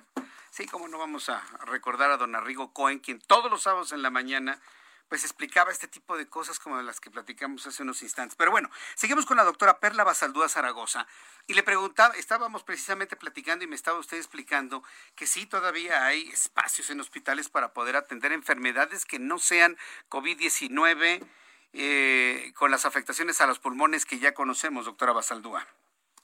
Así es, Jesús. Afortunadamente, pues bueno, ya en algunas instituciones como el ISTE se ha empezado a reaperturar de manera segura la consulta eh, para pacientes con enfermedades neumológicas y bueno, te comentaba que este este tipo de enfermedades como la fibrosis pulmonar idiopática eh, ya los pacientes están retomando su, su seguimiento, su, su consulta y bueno, es una de las instituciones que tiene uno de los tratamientos que ha logrado hacer más lenta la progresión de esta enfermedad que es nintedanib.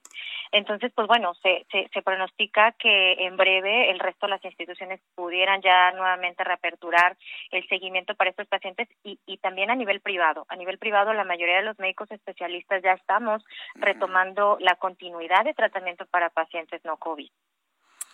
Ahora, eh, me decía del pronóstico de los enfermos de fibrosis pulmonar. Eh, llega a ser una condición más grave que las afectaciones que está provocando el virus, el nuevo coronavirus eh, en los pulmones? ¿Es, más grave una afectación por fibrosis pulmonar y qué la produce? Eh, fíjate Jesús que justamente la, los problemas que ocasiona COVID posterior al, al proceso infeccioso, posterior al cuadro agudo de neumonía, se llaman secuelas. Esas lesiones se, se quedan en el pulmoncito como cuando nos caemos, nos cortamos y nos queda una cicatriz, pero esa cicatriz ahí se queda, no avanza. La fibrosis pulmonar idiopática es de causa desconocida. No se sabe por qué se produce y, se cicatriza el pulmón y esta cicatrización avanza, avanza a lo largo del tiempo y estos pacientes desafortunadamente eh, pues tienen mal pronóstico de sobrevida de tres a cinco años posterior a que se diagnostican.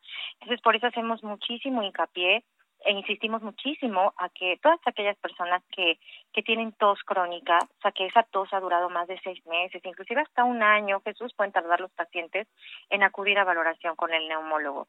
Entonces, eh, aquí hay que hacer un, un paréntesis importantísimo, Jesús.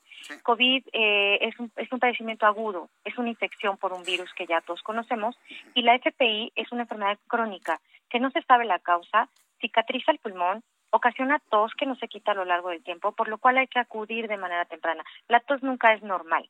La tos siempre es anormal, por lo cual cuando no se quita y, y, y, peor aún se agrega falta de aire a lo largo del tiempo, hay que acudir con el médico especialista en neumología para tratar de detectarla en unas fases más tempranas y con esto poder favorecer a los pacientes ofreciéndoles el tratamiento antifibrótico en fases iniciales y con esto mejorar su calidad de vida y sobre todo la expectativa de sobrevida, Jesús. Estos espacios definitivamente son importantísimos porque dan la oportunidad de poder difundir que existen muchas otras patologías neumológicas que pueden ser de peor pronóstico, que inclusive eh, secuelas por COVID, secuelas por COVID no avanzan, sí, ocasionan muchísimo daño, pero estos pacientes tienen mucho mejor pronóstico que los pacientes que padecen fibrosis pulmonar idiopática, que repito, es cicatrización a nivel pulmonar que no se, no se sabe el por qué se desconoce la causa, solamente empieza a hacerse el, pulmoncito fibrótico duro, no mm. puede pasar el aire a, a, través del pulmón y esto hace que los pacientes tengan muy mala calidad de vida, Jesús.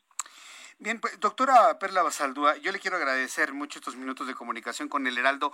Hay varias personas que me han estado preguntando su nombre completo, en dónde se encuentra usted. ¿Nos puede compartir algún correo electrónico o alguna eh, liga, alguna red social para que el público pueda preguntarle más sobre esta información, doctora Basaldúa? Claro que sí, Jesús, al contrario, muchísimas gracias por el espacio, que es importantísimo para poder difundir este tipo de información. El número telefónico del Centro de Referencia en Enfermedades Pulmonares Intersticiales Difusas, que es donde pues eh, yo me encuentro como especialista en fibrosis pulmonar, es el 55 30 41 65 56. Mi correo electrónico es dra con B grande, B A S A L D U A punto spi arroba gmail.com y por supuesto que en, redes sociales estoy como eh, doctora Perla Basaldúa, especialista en fibrosis pulmonar. Ahí subimos información importante acerca de todas aquellas enfermedades que ocasionan cicatrización a nivel de, del pulmón y bueno, cualquier duda estamos para, para servirles y retomar nuevamente eh, la importancia de que acudan los pacientes de manera temprana, eh, Jesús, y que también, bueno, nosotros ya estamos abiertos a, a la población en general a nivel privado para ver todas, todas aquellas patologías no relacionadas a COVID y que merecen también atención este, de, un especialista. Correcto, pues yo le agradezco mucho, doctora Basaldúa, que me haya tomado la comunicación el día de hoy. Le envío un fuerte abrazo, gracias. Igualmente, Jesús, cuídate mucho. Igualmente, Hasta luego. que le vaya muy bien. Pues a cuidar nuestros pulmones, ahí está la recomendación de, de la doctora Perla Basaldúa. 55 30 41 65 56 55 30 41 65 56. Cuando son las 7.36, las 7.36, quiero informarle que el presidente de la República, Andrés Manuel López Obrador, rendirá otro informe de gobierno en el que presentará lo que considera los avances de su administración en la Estrategia Nacional de Vacunación. Señor, vive nada más en el micrófono y en la adulación que nada más le estén aplaudiendo, que nada más lo estén viendo. Ya, no le, informo nada más de esto. Porque es verdaderamente cansado tener que estarle ahí haciendo esto. Nada más sepa que va a dar otro de sus famosos informes, porque lo único que sabe hacer es eso. ¿eh?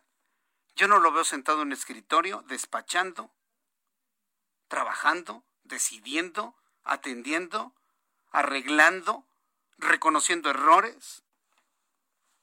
Yo lo veo en la jauja Ahí nada más en la mañana en un micrófono, dando informes y gobernando desde un púlpito. Bueno, es que gobernando, ¿no? Entonces, eso, es lo, único, lo único que veo. Bien, eh, antes de ir a la siguiente entrevista, antes de ir a la siguiente entrevista, ay, por cierto, le tengo que informar también lo que va a suceder con la alerta sísmica. Es un asunto que realmente le importa todo lo que es el centro y sur de la República Mexicana. En unos instantes le voy a informar. Antes quiero enviarle un saludo al profesor Roberto Zúñiga el profesor Roberto Zúñiga Gil, me lo encontré el día de hoy, ¿sí? Hoy me lo encontré al, profesor Roberto Zúñiga, estuvo platicando conmigo, me dijo que está muy preocupado, muy preocupado por el ahorro del agua. Eh, me comentó algunas estrategias para, para ahorrar agua. Digo, la que me comentó en realidad yo no la vería viable, pero la comento porque eso me comentó el, profesor Zúñiga, él quiere que todas las mujeres se corten el pelo, que para que usen menos agua en el momento de lavarse la cabellera. Yo digo, mire, mire profesor, hay otras formas de ahorrar agua, ¿no? Por ejemplo, los hombres bañándonos en cinco minutos, no lavando manguerazos el auto, este, eh, enjabonando los trastes por orden y luego enjuagándolos. Digo, hay muchas formas para ahorrar agua. Pero bueno, el profesor Zúñiga se vio muy interesado en, en que se comente que una forma de ahorrar agua es teniendo baños eficientes, regaderazos, duchazos eficientes. El profesor Roberto Zúñiga da clases particulares de lectura bíblica, de música, de alfabetización, de historia, de geografía, de ética, de inglés, de sociología. Me dio mucho gusto saludarlo, profesor Zúñiga. Le envío un enorme abrazo. Gracias por haberme, por haber, haber platicado conmigo en el lugar donde nos encontramos y le envío un enorme, enorme abrazo. En la línea telefónica me da mucho gusto saludar a Salvador Guerrero Chiprés, presidente del Consejo Ciudadano de Seguridad Pública de la Ciudad de México. Salvador Guerrero, nuevamente bienvenido al Heraldo. ¿Cómo está usted? Buenas noches. ¿Qué tal? Buenas noches. Me da muchísimo gusto saludarte. Magnífica semana. Te deseo lo mejor a ti y a tu audiencia, por supuesto. ¿Es creíble la reducción en la incidencia delictiva entre las entidades más pobladas? ¿No será que lo que ha disminuido son las denuncias por miedo? Es muy interesante tu pregunta y provocadora y hay que aceptarla así, hay que responder con datos, hay que responder con información y con lógica.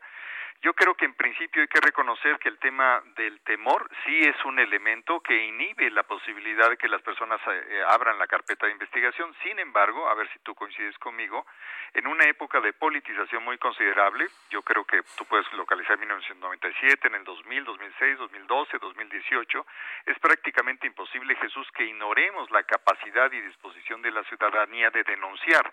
Así que yo creo que esa dimensión del temor, si llega a existir en algunos delitos, en algunas zonas, no necesariamente es en las más educadas, las más eh, urbanas y las que están más dispuestas a participar. Así que yo excluiría esa variable de, de la ecuación. Sí, porque bueno, también además del miedo existe la percepción de la falta de eficiencia, de la falta de resultados y de la pérdida de tiempo de hacer una denuncia, Salvador Así es, ahí lo que importaría es el costo-beneficio que un ciudadano establece en su propia experiencia para iniciar una carpeta. Y aquí también hay un dato importante y una realidad, a, ver si tú también estás de acuerdo o no conmigo, y es el hecho de que desde el punto de vista del Consejo Ciudadano y las organizaciones que participamos aquí, los ciudadanos que, que participamos aquí, creemos que es muy importante impulsar la denuncia y consecuentemente la carpeta de investigación y eventualmente las sentencias que causen Estado. Así que considerando que nosotros apostamos porque las personas se empoderen denunciando y apostamos apostamos porque eso yo creo que ha ocurrido claramente desde 2015 al 2021 y considerando los datos que tenemos en el Consejo, así que, eh, perdón, y también los que se liberaron hace siete horas de parte del secretario, sí podemos establecer que la Ciudad de México es de las cinco eh, entidades más pobladas que tiene la mayor reducción de incidencia delictiva del país. Consideramos obviamente Veracruz, eh, Jalisco, Nuevo León y Estado de México. Y de esas cuatro, más la Ciudad de México, sí hay una disminución mayor. Así que si existiera el temor o existiera la disminución de carpetas en las otras cuatro entidades, o existe más temor o existe menos eh, balance positivo a favor de denunciar. correcto. Ahora bien, con estos datos que se dieron a conocer el día de hoy de esta de reducción, entre comillas, de la incidencia delictiva, ¿qué, ¿qué, hacemos? ¿Cantamos victoria? ¿Nos relajamos? ¿Qué hacemos o seguimos trabajando para disminuirla? No, lo que hay que hacer yo creo que todos los ciudadanos es respaldar una noción de orden, una eh, noción de legalidad, de fortalecimiento del Estado de Derecho y la denuncia, sea de asuntos que nos impactan directamente o a asuntos de terceros, como puede ser el caso de la trata de personas, como pueden ser los delitos de extorsión que acabamos, por ejemplo, hoy de atender un caso. Y hay un planteamiento, pues es que las personas no quieren denunciar y ahí entra tu hipótesis, Jesús, lo que planteamos al inicio. No quieren denunciar y nosotros dijimos, hay que denunciar, los acompañamos nosotros y se estableció ese proceso hace unas cuatro horas. Entonces, no hay que cantar victoria respecto de nada más que del empoderamiento del ciudadano frente a la incidencia delictiva. Y sí hay, que hay que decirlo también, hay una disminución del secuestro en 80% de febrero del 2021 respecto al 2020 en la Ciudad de México de extorsión en 77, 73% y donde hay un aumento que es algo eh, preocupante y por supuesto también hay que decirlo es que los robos a casa de habitación con violencia subieron en 8%. Entonces, sí hay unas disminuciones muy importantes prácticamente en la mayoría de los delitos y sí hay pues eh, tendencias como en este caso que acabo de mencionar, también el robo a transeúnte en vía pública no tuvo una disminución tan importante, prácticamente está en el mismo nivel que estaba en el 2021, con una disminución, yo diría, eh, menor de 11%. ¿Cómo se explica una reducción eh, del secuestro tan importante? Bueno, recordarás que entre el 2015 y 2018 se comprobó y nosotros por la propia información que teníamos de la propia Subsecretaría de Información e Inteligencia Policial había un subreporte muy importante. Eh, por ejemplo, en el 2018 se decía que había 39 secuestros cuando en realidad hubo alrededor de 270. Entonces había un subregistro. Primero, entonces, ya hay un registro apropiado, asumamos eso desde a partir del 2019 y como parte de ese registro completo y como parte también de la evolución de los datos, podemos decir que los datos actuales pues son veraces considerando ese maquillaje que existía en 2015 y 2018. Primero, número dos, es más difícil eh, secuestrar en una situación donde hay una mayor capacidad de operación policial, de inteligencia y de coordinación entre fuerzas locales y federales. Y los organismos delictivos perciben la dificultad de secuestrar en una situación distinta, como por ejemplo lo que ocurre en Guanajuato o en Tamaulipas o en Michoacán o en Jalisco o en otras entidades y ellos perciben que el costo-beneficio es, eh, les hace más complejo el secuestro y en el Estado de México hay diferentes condiciones.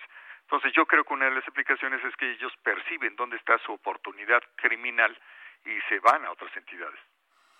Correcto, bueno, pues ya tomando en cuenta todo esto, eh, pues estaremos viendo de qué manera se van moviendo los números en materia delictiva en la Ciudad de México.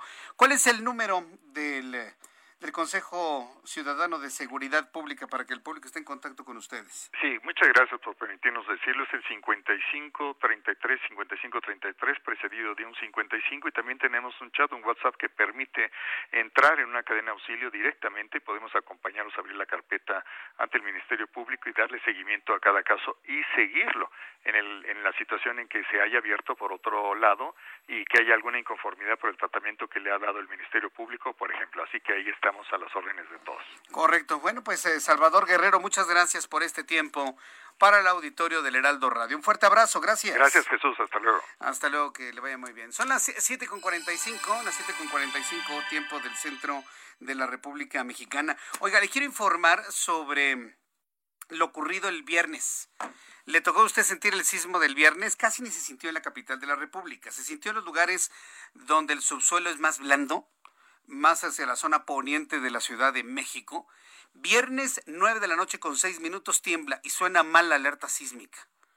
como que se les había olvidado darle mantenimiento, en algunos lugares no sonó, en otros lugares sonó bajito, en otros lugares se activó otra cosa, que fue como que un simulacro, terminaba el simulacro, pero en realidad este, era alerta sísmica, otros se espantaron muchísimo. Viernes, 9 de la noche con 6 minutos. Sismo, costas del estado de Guerrero, muy cerca de San Marcos, eh, epicentro ahí en esta zona, frente al mar, no se, no se dio alertamiento de tsunami, magnitud 5.7 grados de magnitud, el sismo del viernes. Luego el sábado en la mañana, 8 de la mañana con 16 minutos, suena la alerta sísmica en toda la Ciudad de México. Pero hubo, por ejemplo, postes en donde no sonó la alerta sísmica, se escuchaba a lo lejos. El pánico fue mayúsculo. Prácticamente 12 horas después vuelve a sonar la alerta sísmica, pero ¿qué cree? Ahí sí no hubo sismo. Se detonó la alerta sísmica por alguna razón que todavía no se conoce con precisión. Yo lo que pienso es que por algún error, algún mantenimiento que se estaba haciendo precisamente en esas horas al ver que no había funcionado correctamente la noche anterior, seguramente se fue el, impulso que dan los transmisores de alerta sísmica de manera regular para verificar la comunicación de los sensores con el CIRIS, con el Centro de Instrumentación eh, y Registro Sísmico. Todo este sistema está constantemente enviando pulsos a diferentes horas, por ejemplo, a las emisoras de radio. En el sistema de ingeniería de las emisoras de radio hay horas a lo largo del día en donde suena la alerta sísmica por un segundo. Y es un aviso de que el sistema está operando, de que el sistema está funcionando. Yo tengo la impresión de que a las 8 de la mañana con 15 minutos se generó uno de esos pulsos y por un error de mantenimiento se detonó la alerta sísmica en la Ciudad de México. Es una hipótesis personal tomando en cuenta que yo sí sé cómo está funcionando eh, algunos puntos de la alerta sísmica. Lo hemos investigado, lo hemos platicado para usted en otras ocasiones. Bueno, mientras son peras, son manzanas. La jefa de gobierno de la Ciudad de México, Claudia Sheinbaum, reconoció que la activación errónea de la alerta sísmica el viernes y el sábado, si el viernes no sonó correctamente y el sábado no hubo sismo, no fue un problema menor y anunció que se está llevando a cabo una inversión para la modernización de los altavoces del C5 para evitar nuevas fallas. Cabe recordar que la noche del pasado viernes activó la alerta sísmica por un temblor de 5.7 en San Marcos. Sin embargo, durante ese movimiento algunos altavoces de la ciudad emitieron otro mensaje diferente a la alerta sísmica, lo que se sumó una falsa alarma la mañana del sábado. Claudia Sheinbaum comentó sobre este tema lo siguiente. Hemos eh hecho una inversión muy importante para pasar de cámaras analógicas a digitales que continúa durante todo el gobierno, eh, pero en particular también estamos haciendo una inversión desde que entramos al gobierno de la ciudad para que las alarmas sísmicas sean todas digitales y se disminuya al máximo cualquier problema que pueda haber. Por su parte, el coordinador del C5 en la Ciudad de México, Juan Manuel Ortegón, anunció que el próximo domingo 11 de abril se realizarán pruebas de audio en los altavoces de la Ciudad de México, aunque aclaró que no se tratará de un simulacro del sonido y el sonido será diferente al de la alerta sísmica. Esto como parte de la revisión de un adecuado funcionamiento del sistema de altavoces del Valle de México. Es la voz de Juan Manuel Ortegón. El domingo 11 de abril vamos a, realizar una prueba general para todos los altavoces de la ciudad con un sonido diferente a la alerta sísmica. No es un simulacro de, sismo, es muy importante también señalarlo, es una prueba específica del adecuado funcionamiento de los altavoces en vía pública. Eh, es la voz de Juan Manuel Ortegón. Qué bueno que lo hacen en 11 de abril y no lo hacen en 19, porque híjole, no voy haciendo la de malas que siendo 19 se les vaya a ocurrir algún temblor. Alguien me decía, Jesús Martín tembló otra vez en 19, pero sí fue de, marzo, ¿eh? Por cierto, el Día de los José. Saludos a todos los José que celebraron su santo el pasado viernes. Cuando faltan 10 minutos para que sean las 8, ¿se da usted cuenta que ya prácticamente acabamos el programa el día de hoy? Toda la información internacional con Giovanna Torres. La vacuna de AstraZeneca contra el COVID-19 es segura y eficaz. Un estudio con 32 mil voluntarios en Chile, Perú y Estados Unidos muestra que es eficaz en un 79% en la prevención de la enfermedad sintomática y un 100% contra sus formas graves. Nada indica, aseguró la compañía, que pueda provocar problemas en la coagulación de la sangre. El presidente de Venezuela, Nicolás Maduro, anunció que se iniciarán dos semanas continuas de cuarentena radical, incluida la Semana Santa. El mandatario reiteró que el país se encuentra en una segunda ola de COVID-19 que atribuyó a la llegada de la variante identificada en Brasil. Cerca de 150 mil trabajadores de la salud recibirán a partir de esta semana la vacuna Soberana 2, el antígeno experimental más avanzado de Cuba, informaron autoridades locales. El volcán Pacaya que se encuentra en Guatemala ha expulsado nuevos flujos de lava y grandes columnas de ceniza a unos 4.000 metros sobre el nivel del mar. Las columnas de ceniza se están dispersando en dirección sur y suroeste a distancias de hasta 50 kilómetros. Las inundaciones que afectan desde la semana pasada al este de Australia, las peores en varias décadas, han obligado a la evacuación de 18 mil personas y aislado a 35 localidades, en una jornada en la que amenaza con agravarse con la caída de más lluvias torrenciales en la noche de este lunes. Para Noticias de la Tarde, Giovanna Torres.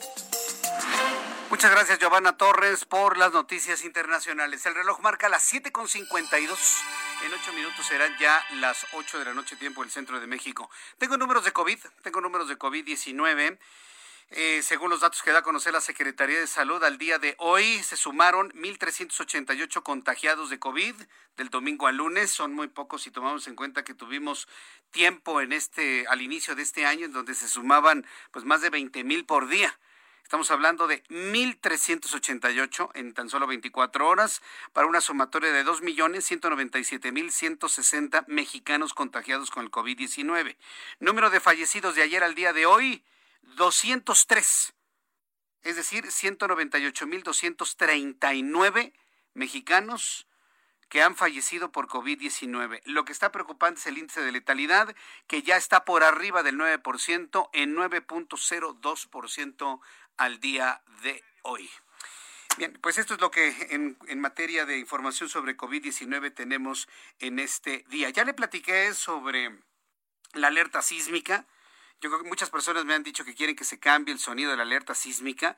Ya en su momento platicamos sobre la alerta sísmica, el sonido no se va a cambiar, se va a mantener exactamente igual. ¿Por qué se va a mantener exactamente igual? Porque para eso sirve, para alertar, si usted quiere, hasta para asustar. Porque si le ponemos unos violines de Villafontana, se, va a quedar usted dormido, ¿no? Ahora, cuando usted escuche la alerta sísmica, no tiene que quedarse petrificado. A ver si tiembla. No, tiene usted que irse de donde está, de manera ordenada, tranquila, caminando, desalojando. Tiene un minuto para salir.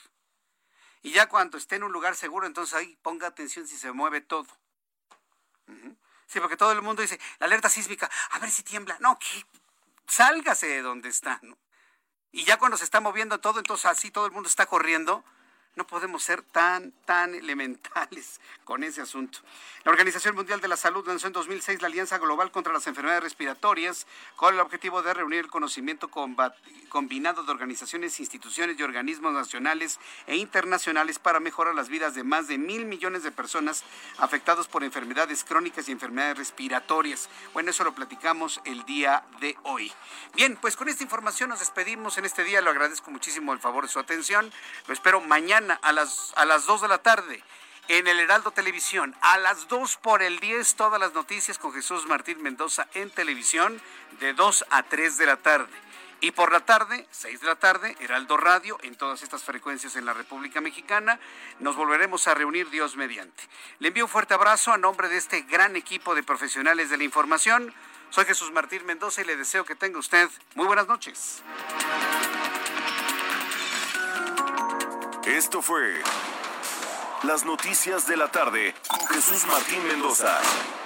Heraldo Radio. La HCL se comparte, se ve y ahora también se escucha.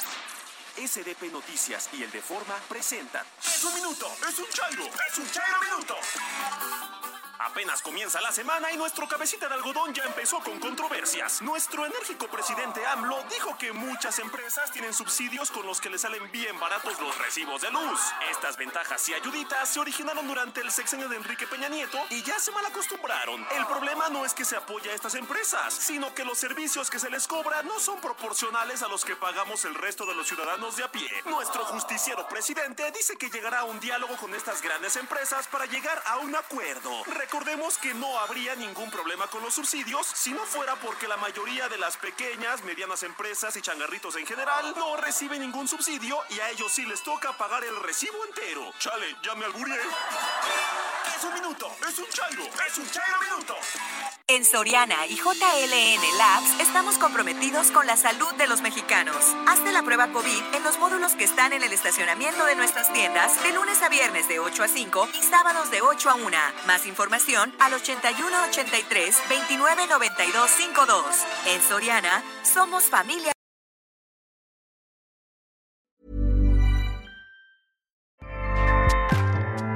ACAST powers the world's best podcasts. Here's a show that we recommend. The Real Housewives is a guilty pleasure for most, but if you're looking to not feel guilty about that pleasure, tune in to Everything Iconic with me, Danny Pellegrino, where I break down all the messy moments and behind the scenes antics of Bravo's popular franchise. And on Everything Iconic, I also interview celebrity guests like Kelly Ripa, Kiki Palmer, Drew Barrymore, Cameron Diaz, and more about their guilty pleasures, their past work, and so much more. So if you're pop culture obsessed and find yourself watching way too much reality TV like me, tune in to Everything Iconic with Danny Pellegrino wherever you listen to podcasts. ACAST helps creators launch, grow, and monetize their podcasts everywhere. ACAST.com.